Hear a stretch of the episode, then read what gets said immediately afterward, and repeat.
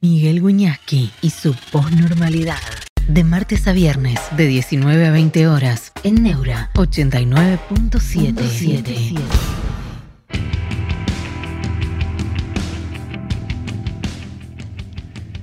¿Cómo están? Buenas noches, bienvenidos a la posnormalidad. Y acá estamos, ¿no? En la Argentina está lleno de discusiones, de interrogantes, todo, con la inflación que yo no sé si no es hiper esto ya. Ahora le vamos a preguntar a, Ramiro Marra en un ratito a ver qué, qué piensa de esto y qué puede pasar. Yo no sé si no es hiper. Yo vivo la... estoy hablando por una cuestión de etaria, las mismas sensaciones que en el 89 y en el 90. Y eso, por supuesto, tiene consecuencias notablemente complejas. bueno, es obvio, ¿no? Para el día a día, pero también, también hacia el futuro, porque se desfonda la economía. Pero, pero después vamos a hablar con, con Marra, que entiendo que, que sabe más. A mí en los reportajes me gusta dejar que hable el otro, hacerle preguntas para que hable el otro. Aviso. No me gusta pelearme salvo que encuentre datos de corrupción. ¿No? Pero bueno, veremos. Veremos. Eh, me, parece interesante escuchar a todo el mundo, sobre todo cuando hay una diversidad. ¿no? David Díaz dice, para mí es una hipermoderna. Para mí también, che. Para mí también. Ahí está eh, Ramiro Marra, me dicen.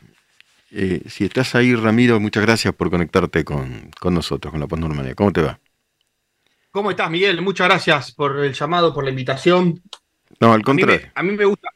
A mí me gusta, a mí me gusta debatir, la verdad que no me gusta ser tan entrevistado, me gusta debatir y encontrar matices porque me lo tomo siempre con el respeto pertinente de los que piensan diferente o los que coincidimos y a partir de ahí también construir ideas. Eh, Ramiro, ¿cómo, es tu, ¿cómo fue tu vida, tu, formación profesional? ¿Cómo llegaste a este tema de la, de la economía y cómo te interesaste por la política? Me interesa un poco eso, tu, génesis, digamos. Sí, mi, mi génesis es, o sea, en, términos eh, eh, en términos profesionales, o sea, fuera de las cosas que estudié, que yo no sé si en los tiempos que corren las cosas que estudias en la universidad, en la educación formal, es lo más importante. Estoy de acuerdo. Yo creo que lo, más... Y mira que tengo títulos universitarios, pero no, no me gusta estar contando a ver qué tengo colgado acá atrás en la pared. Es simplemente por un uso y costumbre que lo tengo colgado, no, no, no, no es lo que me representa como persona. A mí lo que me representa como persona es lo que, pude desarrollar a lo largo de 23 años, que es un emprendimiento familiar basado en una vocación que por suerte comparto con, mi familia, que es la de ser brokers de bolsa. Ajá. Donde junto a mis padres y mis hermanos desarrollamos un, negocio que utilizamos la tecnología en base a las inversiones y donde fuimos abriendo diferentes vertientes de, negocios para generar un valor agregado en la economía.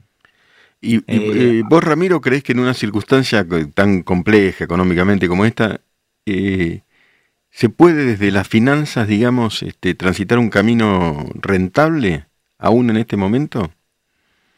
No. Yo ah. creo que hoy, la, lamentablemente, cuando vos estás hablando de un, de un número de, inflación de arriba de dos dígitos, eh, se, se complican muchas cosas. O sea, yo creo que en la Argentina perdemos todos. Yo no creo que haya ganadores. Y yo creo que eso es una de las discusiones que, que se dio en base a estas grietas que, construyeron. Yo no creo que la grieta haya sido solamente de, kirchnerismo versus macrismo. Yo creo que la grieta a lo largo de estos últimos 20 años es de confrontaciones que los políticos quisieron construir. Pymes versus eh, grandes empresas, comerciantes versus distribuidores, eh, clases altas versus clases bajas. Eh, todo, todo fue en base a eso. Eh, eh, industria manufacturera versus industria de los servicios. Y todo eso empezó a generar diferentes grietas buscando los culpables de lo que, de lo que estaba pasando en el país, cuando yo creo que el problema fue la dirigencia política que no nos dejó desarrollarnos con libertad. ¿Y cómo se reconstruye eso? Bueno, vos estás en un movimiento político, la libertad avanza, supongo que tenés pues, naturalmente fe en eso, pero ¿cómo, cómo hacemos? ¿Qué, qué se hace? Yo creo que lo, lo más importante de, la libertad avanza no es el resultado electoral y no, no es lo que estamos eh, eh, construyendo en base a esta campaña electoral, sino es la batalla cultural. la batalla que estamos haciendo que haya cambios de hábitos, eh, que haya cambios de formas de pensar, que no, no haya solo una forma de pensar como impuso el kirchnerismo durante todo su relato. Mm. Eh, lo que hicimos es que se venga a discutir a nuestra cancha y no nosotros estar discutiendo todo el tiempo sobre, sobre sus ideas. También se discutió sobre las nuestras, que ese es nuestro gran logro. Es verdad, ¿no? Y como que marcan la agenda. Ahora a la vez son muy vehementes. Vos sos uno de ellos. Esa vehemencia para mí tiene un costado interesante. Hay gente que dice, che, me da miedo esto. no sé, ¿qué tenés que. Cómo, ves ese asunto?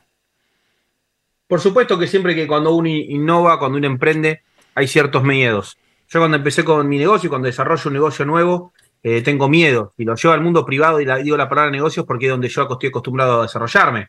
Cuando empecé con la Libertad Avanza también tenía miedo. Y entiendo que, mucha gente al ver nuestro crecimiento eh, esté pensando en, esta sensación de miedo ante lo desconocido. Lo que sí yo, o sea, prefiero el miedo ante lo desconocido que, que la bronca, que eh, por la constancia de lo mal que estamos los argentinos. La, manera de, romper eh, lo establecido es buscando algo nuevo. Y lo nuevo a veces da miedo. lo que sí puedo decir es que nuestro espacio político está promoviendo ideas que se desarrollan a lo largo de los países desarrollados. Eh, nuestro espacio político está promoviendo ideas que ya demostraron que son el camino correcto para sacar adelante una sociedad. No, estamos planeando nada loco, son todas cuestiones que, en otros países eh, se, tratan de, manera cotidiana y ya se naturalizan. Que sos candidato a jefe de gobierno, ¿y qué ves mal en la ciudad ahora y qué, qué, qué caminos, bueno, en lo que nos puede dar una entrevista, ves para modificar lo que a vos te parece negativo en este momento de la ciudad? Bueno, yo creo que la ciudad la, fuimos perdiendo. O sea, un espacio político que está hace 16 años, que está cómodo, que cree que son los dueños de la ciudad y tenemos que empezar a ver las cosas de una manera diferente. Un tema que hoy eh, tenemos que trabajar en la ciudad es el tema de la seguridad. Eh, hace unos años hay que recordar que la policía dependía de, del gobierno nacional. Hoy la policía depende del gobierno de la Ciudad de Buenos Aires y no ha mejorado. Y no es porque no tengamos fuerzas de seguridad preparadas, es porque los políticos eh, están preocupados más por ganar elecciones que por tener políticas públicas que corresponden para tener una, vida más tranquila y no tener miedo cada vez que salimos a la calle. Eh, claramente esto lo podemos ver con, el, ejemplo que más sufrimos los porteños de manera constante, que es el tema de, los piquetes. Y por supuesto ni, ni, ni sumar el riesgo que tenemos de que nos roben constantemente hasta poder perder nuestras vidas. Las dos cosas son cruciales. Mira, a ver, los piquetes. Yo te digo, yo tengo que ir a laburar al centro, no puedo ir. Como tantos miles de personas, no puedo ir. Este, está bloqueado. Ahora, lo que me pregunto, como ciudadano, como tipo interesado, ¿cómo, cómo se frenaría eso? Porque hay un 50% de pobreza, por ahí sacar los gerentes de la pobreza, pero protesta va a haber, porque siempre hay puja distributiva, en fin, no sé. Sí, mira, eh, yo no soy ningún, ningún ídolo, ni, mejor dicho, ningún, ningún genio, ningún sabelo todo. Eh, hago las cuestiones básicas, que es leer la ley. Mm. No soy ningún superhombre, por sintetizarlo mejor. Leer la ley, aplicar la ley. El artículo 194 del Código Penal es muy claro. No hay discusión sobre lo que está pasando. Es un delito el piquete.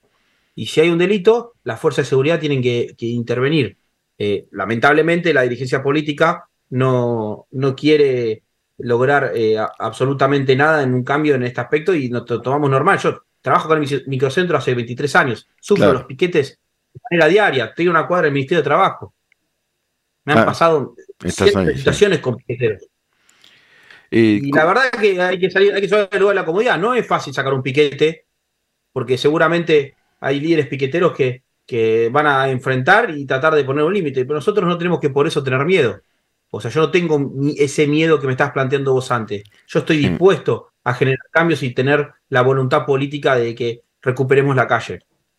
Claro, recuperar la calle, en fin. Eh, yo a veces, mira, el otro día te cuento, eh, voy a laburar, este, tuve hora y media parado en los 9 de julio. Y entonces un tipo, un señor, dice bien, dice, muchacho, dice, si no, si no hacemos algo, no salimos más. Y parecía cierto, es decir, no salimos más. Entonces salimos varios a decir, loco, demos marcha atrás todos, y de manera muy ordenada, invertimos el curso de las cosas, como que la, la gente misma encontró una vuelta para zafar un día, una tarde. Pero los otros son muchos. Y por ahí hay muchos que están desesperados de verdad ahí, no solamente manipulados, no sé. Sí, o sea, mira, el tema de, los piquetes es un, tema muy significativo, fuera de lo que uno lo sufre de manera directa, lo que representa, porque sabemos que atrás de los piquetes hay organizaciones sociales que administran planes sociales. Y por supuesto eso nos da bronca y nos molesta. Eh, la mayoría, por no decir casi la totalidad de los argentinos y los porteños, estamos en contra de que las organizaciones piqueteras administren planes sociales. ¿Pero por qué? Porque esos planes sociales los utilizan para extorsionar a la gente para que vaya a cortar una calle, que es un delito. Entonces terminan siendo asociaciones ilícitas y organizaciones que lo único que hacen es dañar a otro. Y el liberalismo plantea eso, que uno es libre hasta que, no molesta, hasta que molesta al otro, hasta que no se mete con la libertad del otro. Ahí es donde tiene el límite la libertad. No es que tenemos libertad de hacer lo que queramos, tenemos que entender que hay otras libertades. Lamentablemente a los que trabajamos no, no hay una, no, no, no, no hay un respeto. Y te lo digo como un damnificado directo de manera diaria hace 23 años, eh, que soy un hombre del centro y, sufro todo el tiempo los cortes. ¿Cómo ves el asunto del impuesto a las ganancias? Digamos, la Libertad Avanza votó en, favor de, de, quitarlo. Bueno, hay un debate, algunos dicen esto va a generar más inflación. ¿Cómo lo ves vos?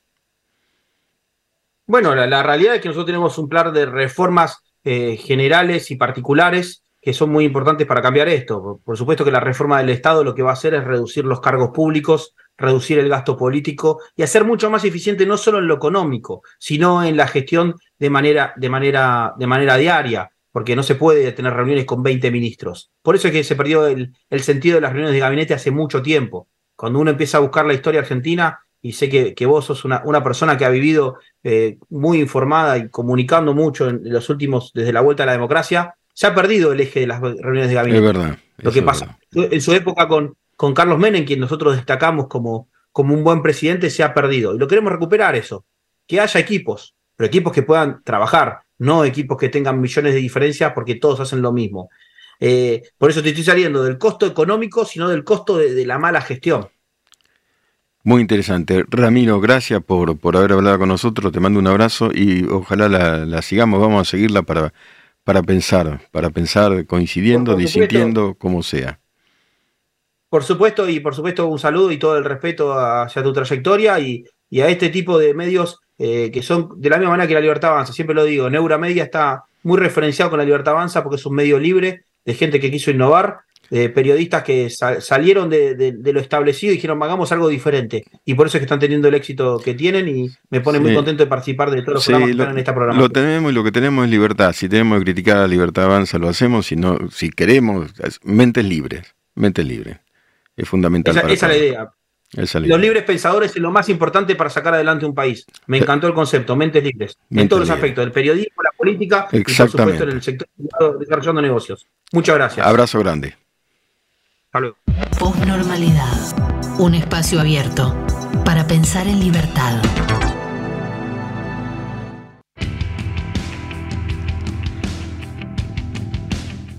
Bueno, ahí estamos, un montón de mensajes. La doctora Marila Fernández manda un corazón, lo retribuyo, beso grande, doctora.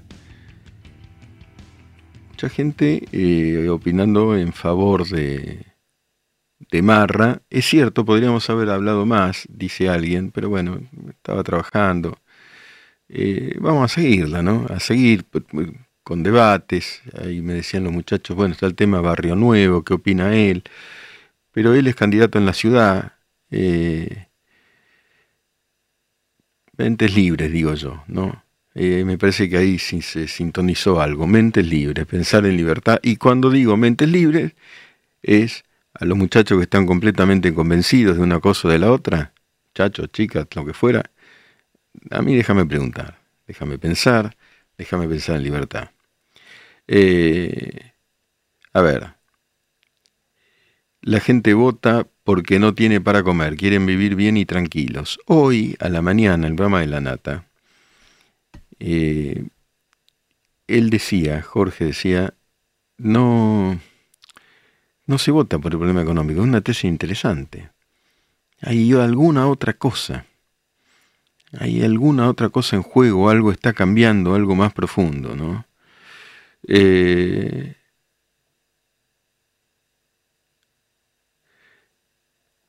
a ver, que está lleno de mensajes por suerte. Algunos entienden, otras no, fuerza muchacho, qué sé yo. Uno, de, uno me pregunta, creo que a mí, bro, se te ve cansado, todo bien, estoy fenómeno, pero estoy cansado. Laburo todo el día. pero estoy fenómeno, hermano. Eh, Mark, bueno, elogio para Neura. Debs, para que haya mentes libres debe haber conocimiento, debe haber entendimiento del discurso, comprensión sobre la escucha. Hay poco discernimiento del debate en gran parte de la sociedad. Bueno, eso es para pensarlo, ¿eh? Hay poco discernimiento o el tipo que labura y se toma el 86 desde... ¿De dónde viene el 86, che? ¿De la Ferrere? Eh, ¿Piensa o no piensa? ¿No? Y no tiene tiempo por ahí de en fin, de detenerse en un libro, o, no puede hacer una carrera, o algunos pueden, con gran sacrificio. Es una cosa que aprendemos en filosofía es qué significa pensar. Aprendemos en filosofía, quiero decir, la pregunta qué significa pensar es muy importante. Filosofía se la trabaja permanentemente. Y pensar se piensa intelectualmente y también vivencialmente, emocionalmente. ¿no? Por eso yo no, no desprecio el voto a priori. Ojo, el voto ha dado... A Mussolini lo votaron. ¿eh? A Alberto Fernández lo votaron, hermano. Votaron a Alberto Fernández y Cristina Kirchner de vicepresidente. El voto es condición necesaria, pero no suficiente para que haya democracia. El otro día, Capitanich voló por el voto por suerte. Pero claro, la, tragedia de esta chica Strisowski determinó evidentemente el, cambio de rumbo de lo que parecía ser un feudo asegurado. ¿no? Las tragedias y... Hay que tener cuidado porque María Soledad, los 90 hablo, la chica que mataron hijos del poder en Catamarca, parecía que terminaba el feudo. Los Sadi, Ramón Sadi gobernaba, se murió Ramón Sadi. No el viejo Sadi, no Vicente León, y ese también se murió hace mucho, sino el hijo, creo que también falleció, que gobernaba Catamarca en ese momento y no cambió mucho el feudo. Cambió, son parientes, lo que no cambió, pero algo cambió. Hay que ver, ¿no? Bueno, de todas maneras, hablando de eso, en Santa Cruz los Kirchner no gobiernan más. Ganó Vidal, que fue, estuvo cercando a los CAP, pero es otro. En San Luis los Rodríguez Sano gobierna más, ganó Claudio Poggi.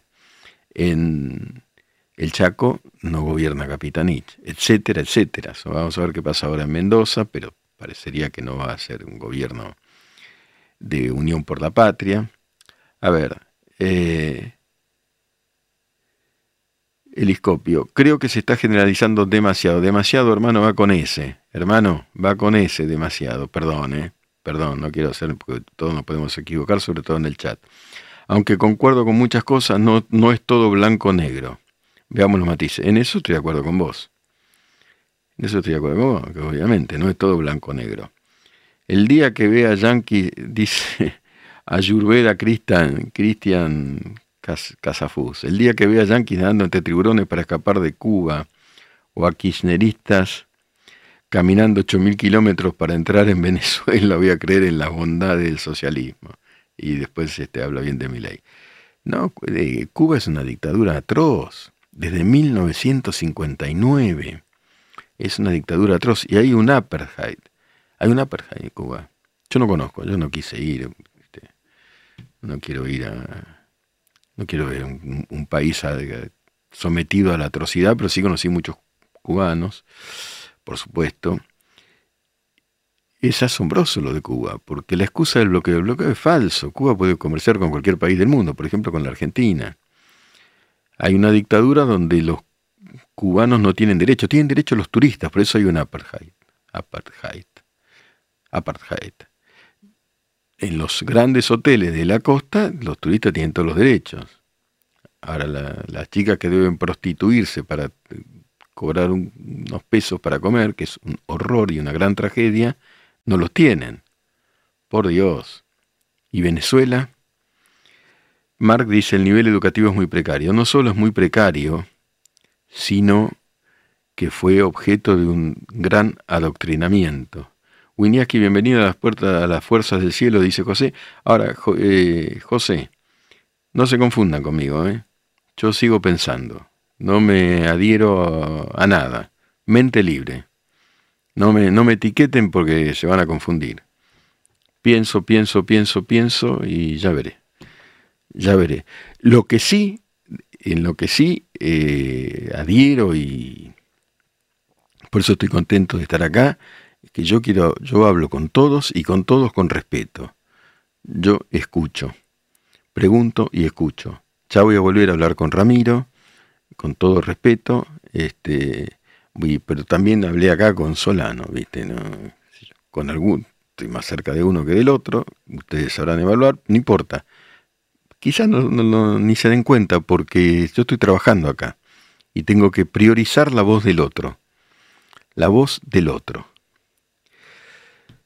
Eh, Andrés G. Hubo un embargo de parte de USA porque se expropiaron 90 mil millones de dólares en empresas o me equivoco. Tiene el mismo PBI de España antes de la revolución. ¿Estás hablando de Cuba? Cuba, eh, Cuba es un gran exportación de revoluciones violentas, exportador de revoluciones violentas en toda Latinoamérica y de una pesadilla para los propios cubanos. Preguntarle a las damas de blanco ahí que salen a, a protestar por sus hijos, van presas ipso facto y tantísimas otras cosas, fusilamiento, la gran corrupción del régimen de Fidel Castro, pero hace muchos años que se sabe esto. Solo acá en la Argentina y algún otro lugar se, ha reivindicado a, a, Fidel Castro de esta forma. ¿no? Y después a Chávez en Venezuela, etcétera, etcétera. Silvana Roca dice, usted habla con respeto, pero es de la minoría, el periodismo da vergüenza. Mira, Silvana, eh, cuando hablamos del periodismo, el periodismo es muchas cosas, no solo lo que se ve por TV. Siempre doy el mismo ejemplo. Vos vas ahora a Clarín, que es una hermosa redacción, y hay 300 pibes que están laburando, que no los conoces pero que están haciendo el diario de mañana. Lo mismo vale para Infobae, lo mismo vale para La Nación, con las diferencias del caso. También, hace un rato venía escuchando a Fanta y a Tronco, etcétera, también hay una nueva generación mediática que tiene que ver con esto, con el streaming y todo esto, y esto también es un trabajo muy agradable, ciertamente, pero es un laburo.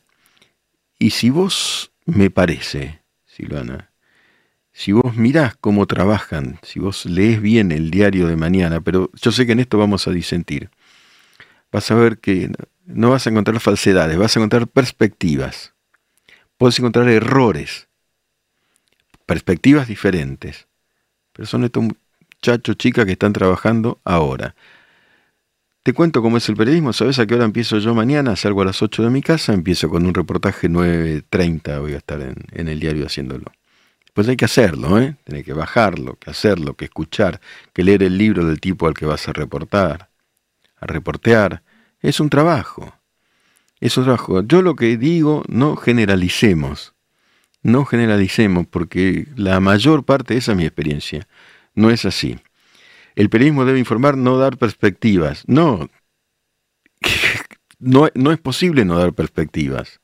Acá hay una perspectiva. Lo que no puedes hacer es mentir. Si yo te digo, Nisman está muerto, está muerto, ¿qué crees que te diga? ¿Está vivo? Si yo digo, Santiago Maldonado no lo desapareció nadie, no se lo chupó nadie, ni lo torturaron, eso es verdad. Ahora, tengo derecho a considerar una perspectiva diferente. Yo durante muchos años, este, con Santiago Maldonado, que sostuve que se ahogó, después de que la gendarmería cortara una ruta, eh, cortara un piquete, recibí insultos a granel parecidos a eso.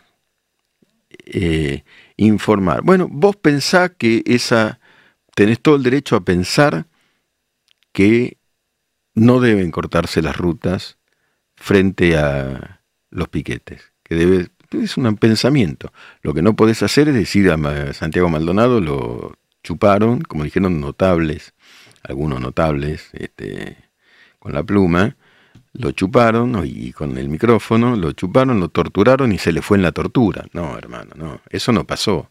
Después sí hay perspectiva. La perspectiva, el conjunto de perspectivas se llama se llama conflicto de las interpretaciones. David Díaz, en el mundo hay muchos que reivindican al Che Guevara y no saben que fue un monstruo. La gente no lee. Mirá, yo conozco bien, David, después vamos a ir a un corte y vamos a leer un poema. Conozco y me, alegro que, la vida me haya dado la oportunidad de poder dialogar con John Lee Anderson. Es el, mejor corresponsal de guerra del vivo del mundo. Eh, y John Lee hizo la mejor biografía que se escribió sobre el Che Guevara. Eh, se fue a Cuba, es inglés. Hay que, hay que llegar, viste, ahí, que te acepten. Estudió todo, todo. Y entonces yo le dije, John, ¿por qué te dedicaste? Es John sin H, J-O-N, porque es Jonathan. John Lee Anderson. Léanlo, lean esa biografía del Che. ¿Por qué te dedicaste al Che Guevara? Dice, porque soy corresponsal de guerra, conozco todas las guerrillas del mundo y todas reivindicaban al Che Guevara. Bueno, tenés que informar, ¿qué pasa? ¿Qué pasó? Lean la biografía que tiene 1500 páginas y vamos a entender, ¿no?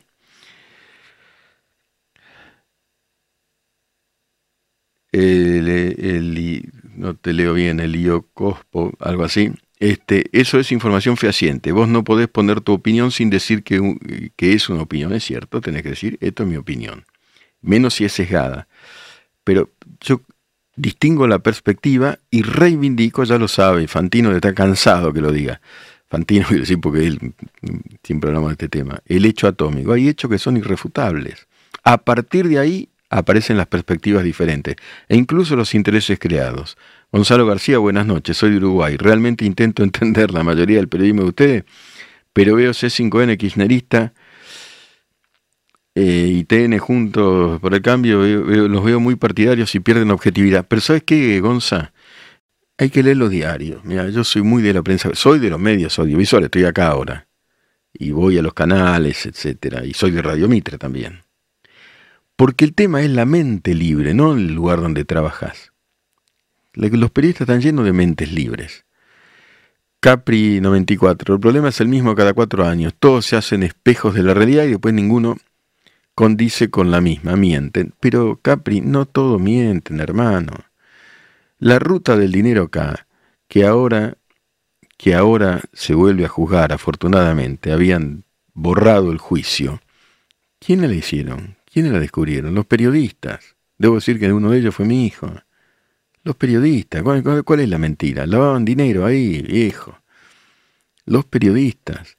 Entonces, que los hay malos, por supuesto que hay errores, por supuesto, que en general no puede haber debate en la arena pública sin periodismo y no puede haberlo.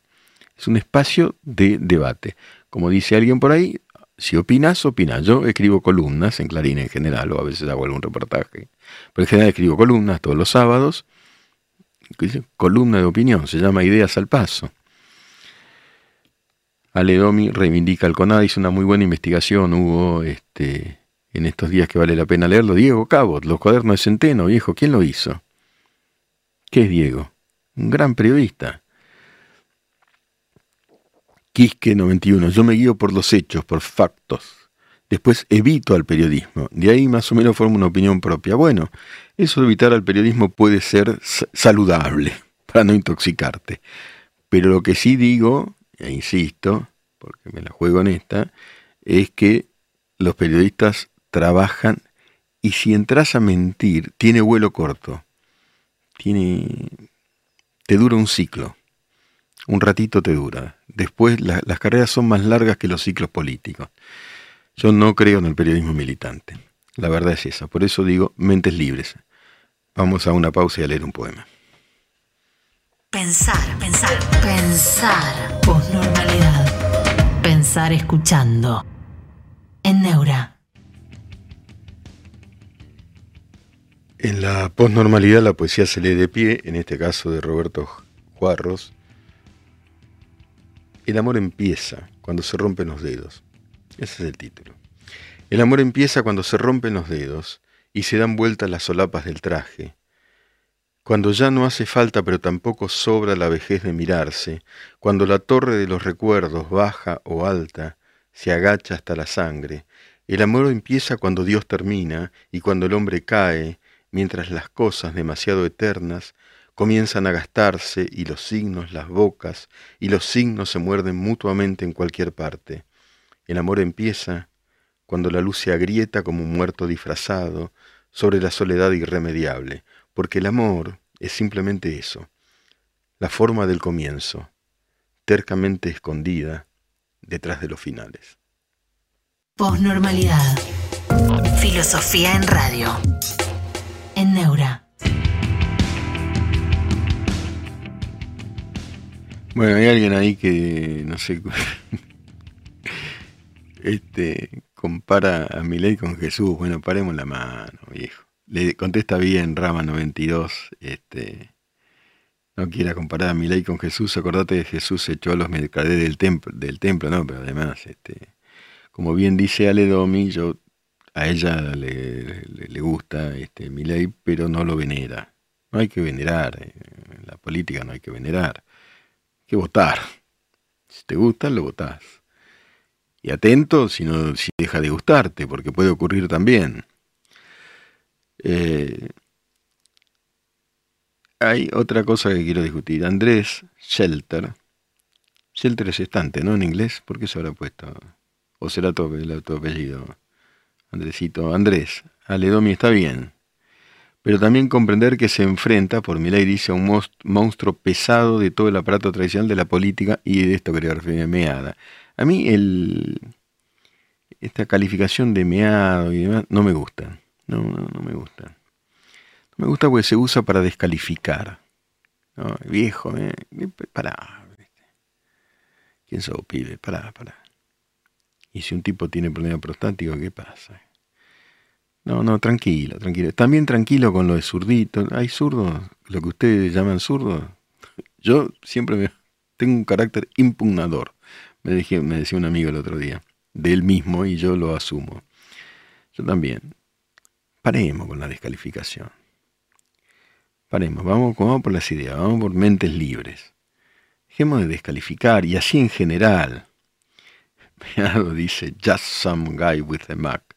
Es porque tiene miedo, no es lo mismo eso. Sería miedoso. Y hay que ver. Algunos deben tener miedo, sí, claro. Preocupación, ¿y qué pasa? ¿No es lógico? Hay un cambio de escena. Recién Barra decía, cada vez que hay un cambio hay miedo.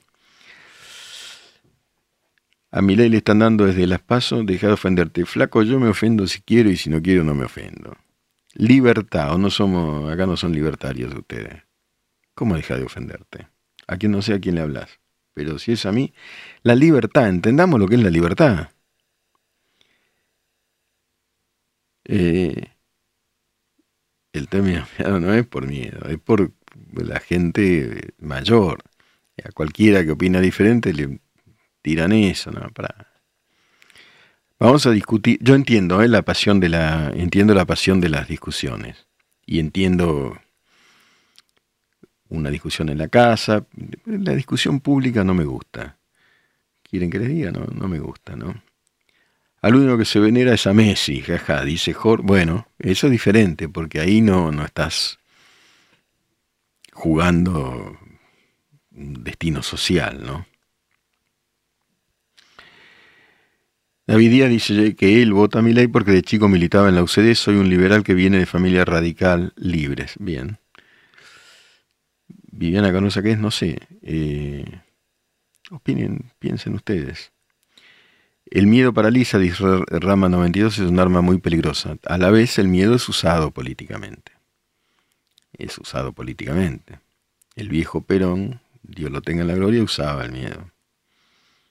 Dios lo tenga en la gloria, es una manera de decir, ¿no?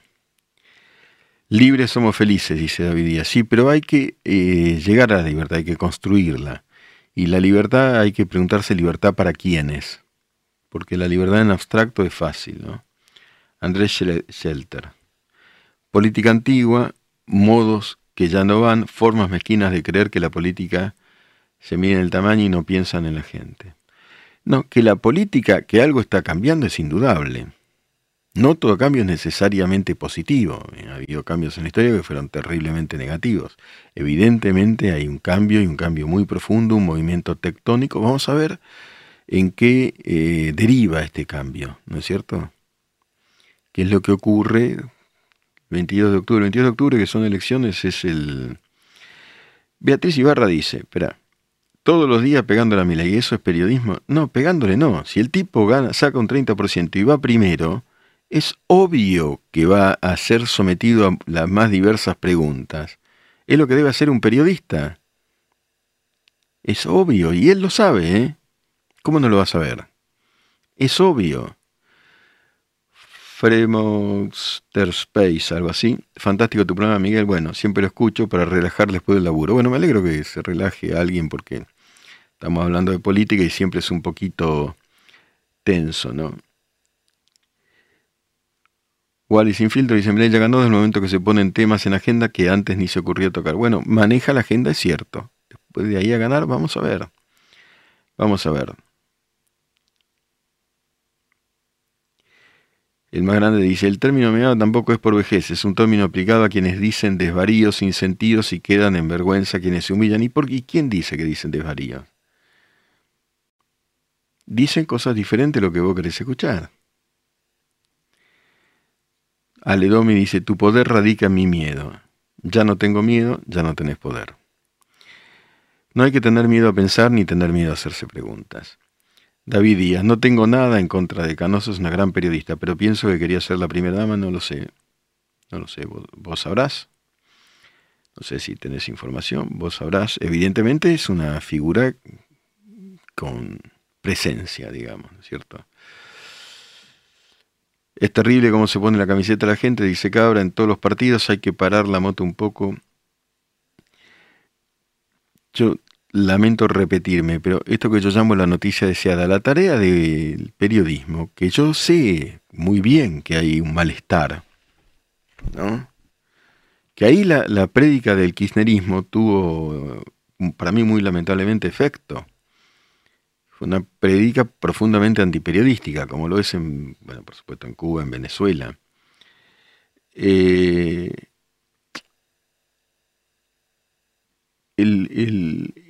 esa prédica eh, caló hondo y ahora eh, estamos bajo el peligro de la generalización absoluta.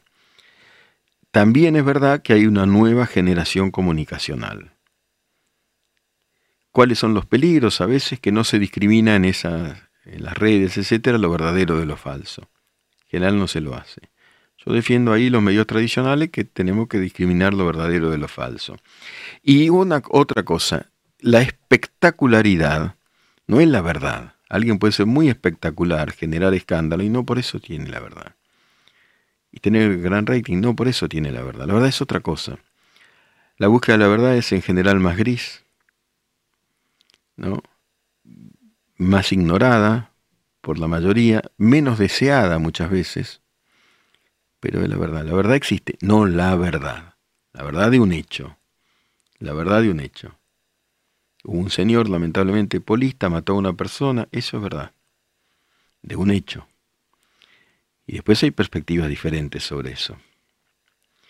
La verdad, gracias Mark por la pregunta, lo que yo, pero después de, pensar y de estudiar mucho, creo que es la verdad, es la verdad fáctica de hechos singulares. Esos pueden verificarse. La verdad es lo que puede verificarse, la verdad científica, por ejemplo, puede verificarse. La ley de la gravedad, vos arrojas en el vacío un, un objeto si es en el vacío, lo mismo, una pluma un objeto y, la, y cae, creo que a 9,8 metros cuadrados por segundo.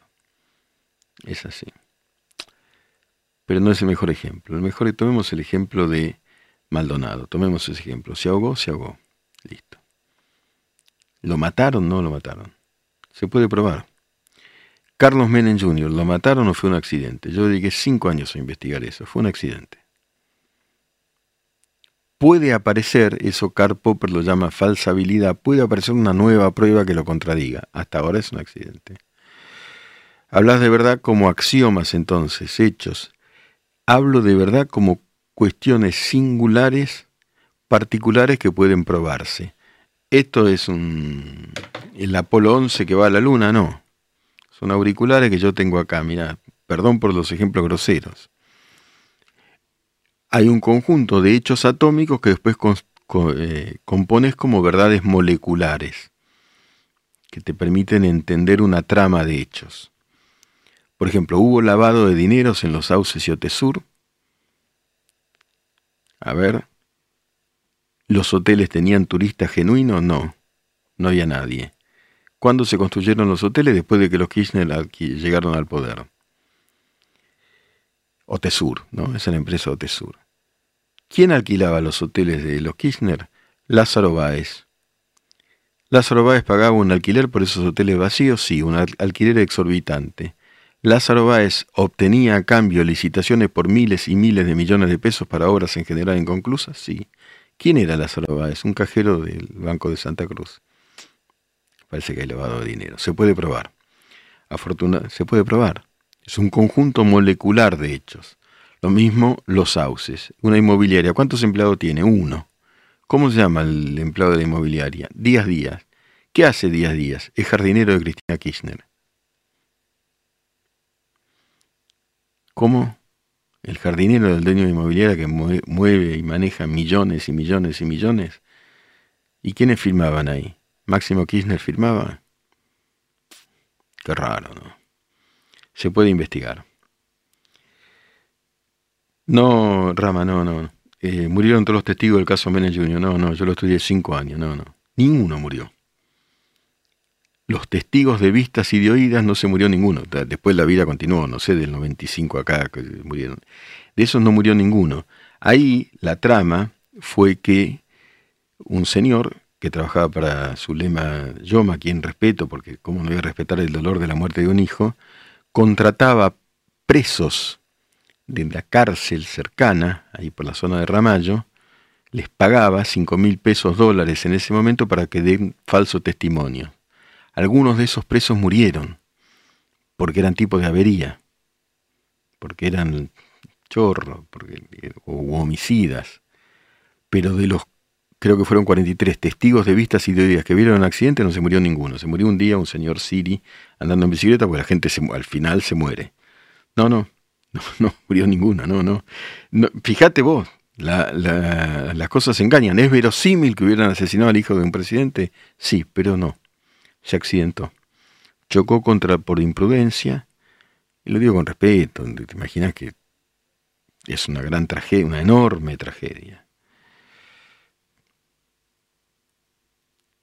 Marcos Palazzo dice, el eslogan Memoria, Verdad y Justicia debería estar con B corta. Debe ser memoria integral. Memoria, Verdad y Justicia integral para todas las víctimas, de un lado y del otro, no por la mitad. No por la mitad. Zombie 6 dice, Jessica Sirio le sacó 20 millones de dólares en el divorcio de Insaurralde. ¿Cómo junto esa guita Insaurralde? Es así, ¿no? Hay que chequearlo eso, porque yo por el momento lo vi en las redes sociales y soy muy precavido. Pero es, si es así, la pregunta es más que pertinente. 20 millones. ¿Qué hay alguna relación entre... Mejor no lo digo. Espera que investigo bien y, después les tiro una que puede ser una bomba. La doctora Mariela Fernández, lo mismo digo. Absolutamente. Que manda mensajes. Eh, y la sospecha que tenía la madre, dice Josué Rodríguez, sí, yo las comprendo, las sospechas. Pero ahí hubo, el señor que contrataba a los presos se llama Carlos Rotundo.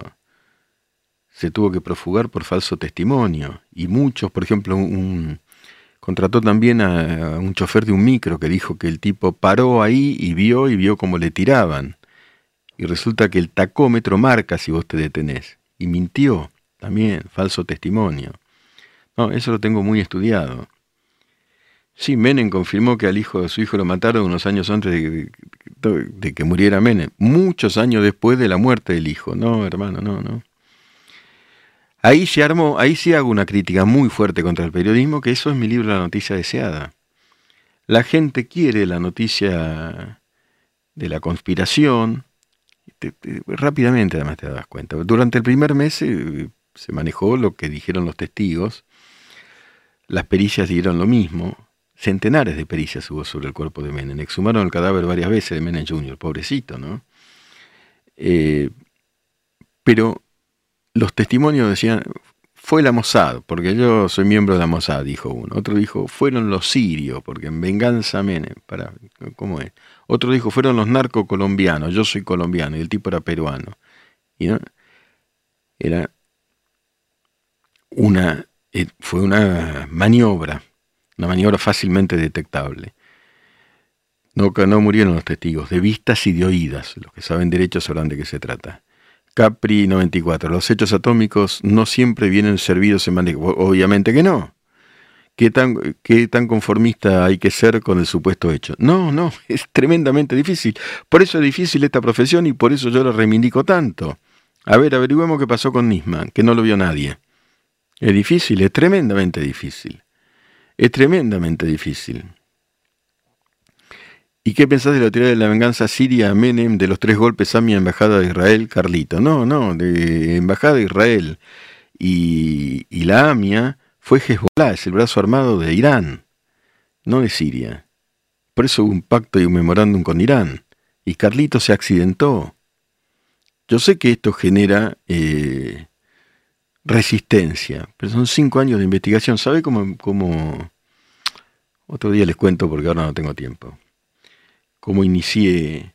Qué raro que, esa familia de Escobar viniera a vivir en esa época, justo en esa época, eso, no, no sé bien a qué, a qué te referís. Pero lo de Menem Jr., la verdad que les diría, y no con interés lucrativo, lean la noticia deseada, porque desplegué centenares de páginas al respecto. ¿Por qué? Porque un día descubrimos, con unos muchachos que me ayudaban, que uno de los muertos, que algunos periodistas decían que habían asesinado, estaba vivo. Le golpeamos la puerta y le decíamos, ¿usted está muerto? No, pibe, estoy acá tomando mate. Creo que no. Los muertos toman mate. Este chico me dijo, Miguel, este no está muerto. Lo vi en la casa. ¿Y cuántos muertos hubo? No, ninguno. Eran todos los que contrató este señor. Que los sacaba de la cárcel para que dijeran cualquier cosa. Algunos de ellos ligaron porque eran criminales. Es así.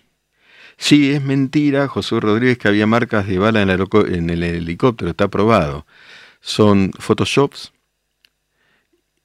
la mayor parte, y después esos restos se dejaron abandonados, ocho meses abandonados en un galpón, ocho meses, y allí alguien arrojó, eh, trató de perforar una de las puertas y quedaron restos de antinomio, que es algo que podrían tener las balas, pero era falso. No había ningún orificio de bala ni en Carlitos Menem Jr., lo digo con, respeto y con dolor. Charbán está muerto, es el otro tema en la noticia deseada. Por supuesto, se suicidó. Esa Capri 94 la seguí con el corazón. ¿Sabe por qué? Porque yo era muy amigo de José Luis Cabezas. Yo era muy amigo, así que la seguía full. Y el tipo, sabrán que es el instigador de la muerte según la justicia, y lo fue, se pegó un tiro la seguía full, seguíamos todos los amigos de José Luis lo que ocurría con Jabran y sabíamos que el tipo estaba quebrado emocionalmente, que lloraba en el juzgado todos los días una vez que se dio cuenta que le soltaron la mano. Por supuesto que está muerto. Claro, el mito es los poderosos no se suicidan. Bueno, es un mito, este se suicidó. Les dejo un abrazo muy afectivo a cada uno de ustedes. Recuerden, mentes libres, pensar en libertad. Miércoles Postnormal con Miguel Wiñaski.